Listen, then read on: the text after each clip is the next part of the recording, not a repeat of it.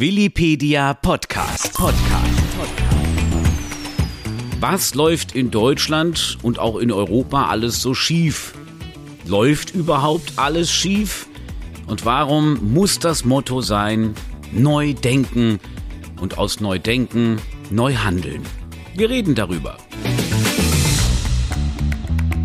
Herzlich willkommen zu einer neuen Wikipedia Podcast Folge und die wird es einmal mehr in sich haben, denn wir haben äh, hier im Studio hochkarätige Gäste. Sabine Christiansen ist nochmal da. Hallöchen. Hallöchen. Und Willy Blattes, CEO der Blattes Group. Hallo. Tja, äh, Neudenken steht an. Äh, wir möchten es nochmal sagen, das große Wirtschaftsforum auf Mallorca Ende Mai. Alle Infos in den Show Notes. Und ja, wir wissen jetzt nunmehr alle, Neudenken ist Networking pur, Ideenkraftwerk Mallorca. Man trifft sich, man tauscht sich aus, man entwickelt daraus Neues. Willy Blattes sagt gerne, aus Neudenken wird hier auf Mallorca neu handeln. Und es ist so unfassbar wichtig und genau deswegen machen wir jetzt diese Podcast-Folge äh, in heutigen Zeiten wichtiger denn je. Denn die Welt ist ja liebe Sabine, unruhig geworden. Das kann man ja schon mal sagen. Das ist nicht nur Deutschland und die Traktoren fahren in Berlin. Die ganze Welt wandelt sich. Wir reden auch oft von einer tektonischen, politischen, wirtschaftlichen Plattenverschiebung allgemein. Das ist so. Das ist natürlich ähm, nicht nur durch den viel zitierten, in diese Richtung viel zitierten Ukraine-Krieg, der auch die wirtschaftlichen Verwerfungen mit sich gebracht hat, entstanden, sondern wir sehen ja an den Angriffen zum Beispiel der Husis im Moment auf die Schiffe, was das für unsere Lieferketten bedeutet. Äh, das ist äh, katastrophal, was da unten passiert. Und ähm, das hat natürlich dann alles gleich globale Auswirkungen. Bis zu uns, dass wir denken, hups, warum ist denn das nicht mehr in den Regalen und das nicht mehr da? Und das wird plötzlich ganz teuer und das auch. Also selbst solche Sachen, abgesehen von den großen Verschiebungen, die wirtschaftlich stattfinden, mehr Produktion in China, einfach eine Produktion zu Preisen, bei denen wir nicht mithalten können. Wir sehen das bei Solar, wir sehen das bei den E-Autos, die überschwemmen den Markt. Wir sehen ein aufsteigendes Indien, was eine sehr große Rolle spielen wird in den nächsten Jahren. Wir sehen eine USA, die ökonomisch natürlich auch mit dem Programm von Herrn Biden die Ansiedlung vieler auch europäischer Unternehmen gefördert hat. Und das wird unter Trump so weitergehen. Es heißt America First. Und das bedeutet, dass sie sich ökonomisch natürlich auch von uns abkoppeln. Und plötzlich stehen die Europäer so ein bisschen da und sagen, hm, einerseits ist da Angst vor dem Krieg, wenn Herr Putin nämlich in der Ukraine gewinnt, was dann? What's next? Und andererseits sagen die USA, na mach doch mal alleine, weil auf Dauer machen wir auch nicht nur Waffenlieferungen und finanzielle Unterstützung, sondern irgendwann ist damit auch mal Schluss. Und dann? Was machen wir dann? Jetzt wird schon diskutiert, inwieweit Europa wieder eine Atommacht werden sollte. Dergleichen Planspiele können sich auch jeden Tag wieder ändern, weil wir wissen gar nicht, was morgen passiert. Ne? Beeinflusst das übermorgen sofort. Und das hat natürlich Auswirkungen überall hin, in alle Bereiche der Wirtschaft, abgesehen von unseren eigenen Problemen, die wir über zehn Jahre immer so ein bisschen gesagt haben, packen wir mal zur Seite. Und jetzt packen sie es nicht zur Seite, aber jetzt packen sie es nicht an. Abgesehen von der deutschen Regierung, auf die wir noch zu sprechen kommen, ähm, schafft es Europa überhaupt noch, dieses Ruder rumzureißen? Wir haben so viele äh, starke Netzwerke mittlerweile wirtschaftlich. Es geht Richtung China, äh, Südafrika und Afrika allgemein. Wir haben ganz äh, große Staaten mittlerweile in Afrika, die sich wirtschaftlich mausern. Von denen kann sich Deutschland noch eine Scheibe abschneiden. Unfassbar. Südamerika mausert sich, weil wo sich die USA ja auch eher hin äh, orientieren mittlerweile. Wir haben den indopazifischen Raum. Boah, kriegt Europa überhaupt noch das Ruder gerissen? Man ist sich doch innerlich schon zerstritten. Ja, ich glaube, Europa hat das gleiche Problem wie das, was wir auch in Deutschland haben. Das ist eine überbordende Bürokratie, die alles an guten Ideen auffrisst. Wir wollen ja nicht alles schlecht machen, was in Europa ist, sondern Europa hat sehr viel Kraft, wenn es sie denn bündeln würde. Aber dadurch, dass wir alleine schon nur aus politischen Gründen sagen, oh, Einmal müssen alle von Brüssel nach Straßburg umziehen, weil dies wollen, alles dies. Das sind alles so, so bürokratische Dinge, die wir heute eigentlich über Bord werfen müssten. Das geht natürlich nicht mehr, weil die Frösche legen ja nicht ihren eigenen Teich trocken, also werden die Abgeordneten schon nicht dafür stimmen. Aber wir müssten uns da entschlacken, wir müssten mehr Zusammenarbeit haben. Ganz klar, weil wir müssen als Unternehmen große europäische Unternehmen aufbauen und nicht ein deutsches Unternehmen, ein italienisches Unternehmen und ein Dings. Wir werden dann immer kleinteiliger. Sondern wir brauchen diese europäische Zusammenarbeit viel, viel stärker, als sie jetzt ist. Und dann könnten wir auch auf vielen Bereichen sehr, sehr viel schaffen. Ich habe das Gefühl, wir haben in diesem Bereich eine Menge von Ankündigungsweltmeistern und Umsetzungszwergen. Das Lieferkettengesetz, wo die FDP ja jetzt gegen ist. Man muss sich über eins im Klaren sein, die Regierung und auch Europa hat es nicht geschafft, mit Südamerika ein Handelsabkommen zu machen. In diesem Handelsabkommen sollten alle Dinge geregelt werden, die dafür da sind, um diesen Werteausgleich zu sehen, hat man nicht zustande bekommen. Was macht man jetzt? Man geht hin, belastet die Unternehmer, dass die in ihren Dokumentationen dafür sorgen müssen oder sorgen sollten, dass diese Standards von den Unternehmern umgesetzt wird. Also da muss ich mir ganz ehrlich die Frage stellen, äh, wo ist da das Verständnis, was die Politik machen soll oder nicht? Ich verstehe das nicht mehr.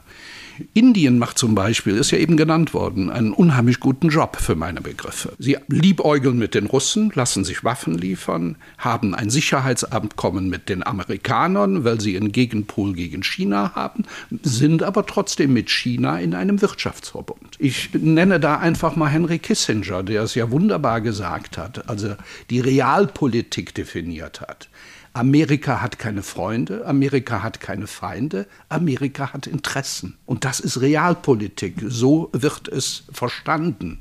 Und ich vermisse das. Der deutsche Mittelstand, der ist ja nicht nur systemrelevant, das ist für meine Begriffe das System in Deutschland, wo alles dranhängt. Und die müssen neu denken. Sie müssen neu denken, weil in Deutschland ist ja das Wachstum eingestellt worden. Man wächst ja nicht mehr. Und wir müssen einfach hingehen, diese Menschen, die Deutschland am Leben halten, das Sozialgefüge am Leben halten, die müssen ihre Geschäftsmodelle neu ausrichten. Und das wird ein Riesenthema sein bei unserem Neudenken. Ja, das wird natürlich ein ähm, großes Thema werden, weil ich glaube, das Problem liegt viel tiefer, als dass wir einfach nur sagen, ach komm, siedel doch mal in Deutschland an, sondern wir müssen schauen, dass die Milliarden im Haushalt, wir kennen das jetzt seit Monaten, das Gezerre darum, fehlen für Bildung, wir sind in der Bildung dermaßen abgesagt und das ist nun mal die Voraussetzung dafür, dass wir internationale Studenten bekommen, dass wir ein gutes Renommee haben und so weiter. Nur dann bekommen wir auch einen Pool von Talenten zu uns, der da ist. Wir fördern die Kinder nicht wirklich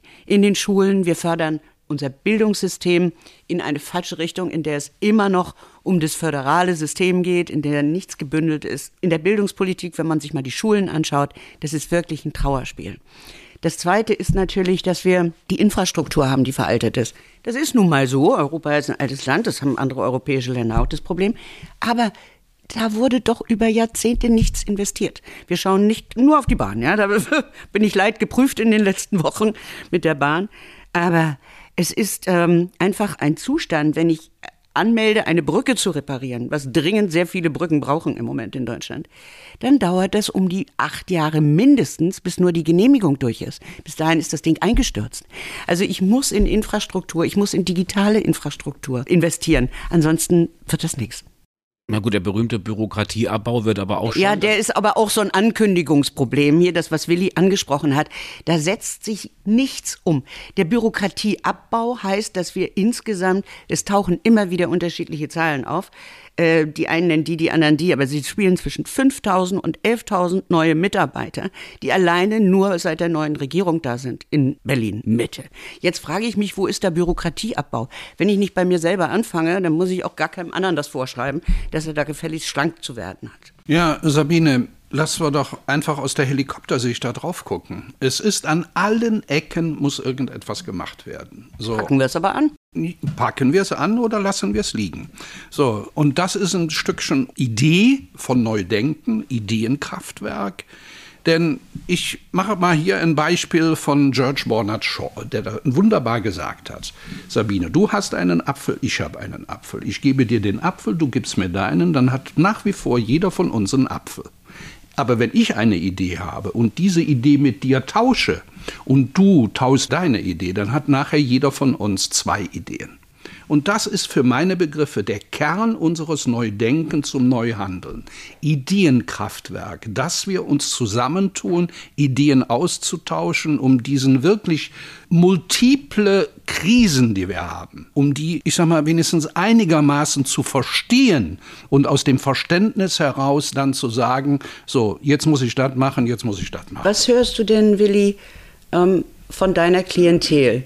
Ihr vertretet ja sehr, sehr unterschiedliche Wirtschaftsbereiche, sage ich mal. Also Menschen, die aus diesen Bereichen auch berichten, was ihnen unter den Nägeln brennt. Man glaubt den Politikern nicht mehr. Man glaubt nicht mehr an die Zukunft des, ich sag mal, des tollen Standortes Deutschland. Wofür war Deutschland gut? Ingenieurwesen. Ja, was haben wir für Hidden Champions? Die haben das Vertrauen in die Politik verloren. Und wenn das Vertrauen in die Politik nicht mehr da ist, dann ist das Vertrauen nachher in die Zukunftsfähigkeit wirtschaftlicher Art auch nicht mehr gegeben. Und deswegen orientiert man sich in andere Länder. Man hat keine, man hat nicht mehr viel Hoffnung. Gerade jetzt brauchen wir die eigentlich. Wir brauchen sie, um auch die demokratischen Kräfte zu bündeln. Wir brauchen sie da, wo eigentlich jetzt der der Gemeinsinn gefragt ist und auch diese Gemeinschaft, die eben schon angeschnitten worden ist, ein ganz wichtiger Punkt auf lokaler, kommunaler Ebene genauso wie große, nämlich wieder zusammenzufinden, zu sagen, wie jetzt bei den Demonstrationen gegen rechts zu sehen. Wir stehen auch auf, wir zeigen unsere Meinung. Wir hoffen, dass das nachher auch auf dem Stimmzettel sich so niederschlägt. Aber das sind doch ganz, ganz wichtige Zeichen, denn auch das Ausland, selbst die europäischen Rechten, ich nehme mal nur die Franzosen, Marine Le Pen und Co., äh, sind alle nicht besonders dicke mit der AfD und im Gegenteil, äh, kritisieren sie auch sehr stark äh, genauso die italienische Rechte, weil ihnen ist es zu nahe an der AfD, ist ihnen zu rechts. Ja, sie versuchen gerade so ein bisschen den Wählern zu erzählen, wie mittig sie doch seien und da kommt die AfD ihnen gerade gar nicht gut zu Pass. Also wir müssen jetzt wirklich sehen, wie die Politik, die etablierten Parteien es hinbekommen, dieses Vertrauen einigermaßen wiederherzustellen. Es wird schwierig, weil das ist bei vielen weg und viele sagen, ich höre denen gar nicht mehr zu. Aber so geht es auch nicht. Frage auf den Punkt, schaffst du, würde es die Ampel schaffen, als Ampel, die sie jetzt gerade ist, nochmal Vertrauen zu schaffen? Ich glaube nicht. Ähm, also das ist ein Stück wirklich harte Arbeit. Harte Arbeit, weil ähm, jede Klientel ist, glaube ich, von Grün bis FDP nicht zufrieden mit dem, was da an Kompromissen nämlich rauskommt. Und für mich ist das Bedauerliche daran, dass die Zeit eigentlich für diese wichtigen Projekte, die wir eben gesagt haben, nicht da ist weil man immer nur an Kompromissfindungen arbeitet. Und man ist nur mit sich selber beschäftigt, um zu sagen, gibst du das, kriege ich das, machen wir das, machen wir das, aber nicht, wo packen wir es wirklich gemeinsam an fürs Land, dass es besser wird. Und das, ähm, das ist schwierig. Aber Sabine, ich möchte eins da noch einwerfen. In puncto AfD. Die AfD hatte im vergangenen August circa 6 bis 7 Prozent. Und heute ist die AfD irgendwo bei 20 Prozent oder 21 Prozent. Dieses Wachstum, das sind alles Zugänge von den etablierten Parteien. Man muss die Politik ändern. Wir müssen ja klar sehen, welche Personen damit an der Spitze sind. Und äh, das kann man nun wahrlich nicht gutheißen. Und da gibt es, glaube ich, auch keine zwei Meinungen über Herrn Höcke und Co. Äh, das hat auch nichts mit Beschimpfungen zu tun, sondern das hat etwas ganz klar damit zu tun, dass sie außerhalb der Verfassung stehen, Menschen. Und da müssen wir einfach genauso darüber diskutieren, wie wir es damals mit der NPD gemacht haben. Jetzt wird es ja ganz spannend mit Sarah Wagenknecht und ihrer neuen Partei. Sie wird sicherlich aus allen Bereichen jemanden abziehen, weil das ist ja so eine komische Mischung aus ganz rechts und ganz links und in der Mitte auch. Äh, da wird man mal sehen, äh, wie die ersten Wahlen damit ausgehen. Werteunion wird, glaube ich, keine große Rolle spielen diese Parteienvielfalt, die sich gerade ergibt, förderlich oder hinderlich? Der Weimarer Republik hatten wir schon mal so was ähnliches, dass sich ganz viele diese Kleinstparteien und am Ende wissen wir, was dabei rausgekommen ist. Also ist es jetzt gerade förderlich oder eher hinderlich? Wir sehen ja gerade in Spanien, dass es nicht so unbedingt förderlich ist, sondern dass die Koalitionsfindung auch nicht gerade einfacher wird dadurch. Aber ich glaube, es ist in Deutschland auch mal wieder an der Zeit, mal äh, einfach was Neues zuzulassen um mal zu gucken, was daraus wird. Manche halten sich auch überhaupt nicht. Also ich habe eben die NPD genommen, was war das Geschrei groß, als die irgendwo in den Landesparlamenten und so dann plötzlich mal mit zwei Leuten vertreten waren und weg waren sie wieder. Also das sind auch manchmal so Zeiterscheinungen.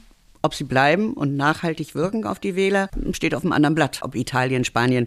Wir haben überall diese Probleme gesehen und ähm, ein gutes Beispiel ist es natürlich nicht. Ich will jetzt von der Politik nochmal auf Neudenken kommen, weil es ist eben auch gute alte Tradition, in dieses Networking nicht nur Wissenschaftler, Wirtschaftsgrößen, internationale mit einzubeziehen, sondern ja auch aktivst die Politik seit Jahren und es ist bei euch gute Tradition bei Neudenken. Ja, aber wir sind jetzt kein politisches Forum. Also wir müssen unbedingt und wollen auch gerne die Politik mit einbeziehen, aber wir können nicht, ich sag mal, eine deutsche äh, wöchentliche Talkshow abbilden oder sowas.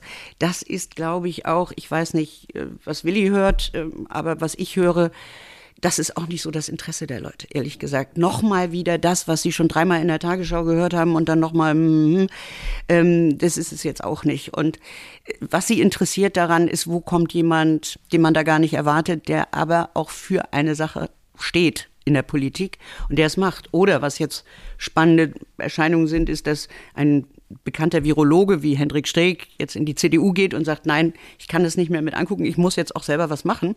Das sind mal so Zugänge, wo man dann sagt, hm, in dieser Zeit der sogenannten Depression über die Politik äh, sagt einer, nee, ich muss es umdrehen, denn eine Gemeinschaft ist nichts Abstraktes, das sind wir.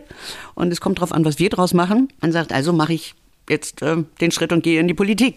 Also es gibt so verschiedene ähm, Aspekte dabei, die doch wieder spannend sind, aber man möchte nicht immer dieselben Protagonisten dazu hören. Wohl wahr, wohl wahr. Alle Infos zu Neudenken natürlich über neu-denken.net. Wir haben noch einige sehr interessante Gespräche vor uns und äh, freuen uns, wenn Sie, liebe Hörerinnen und Hörer, denn auch weiter mit dabei sind. Tschüss. Ja, wir freuen uns und wenn Sie zum Wirtschaftsforum kommen wollen, Sie sind herzlich eingeladen.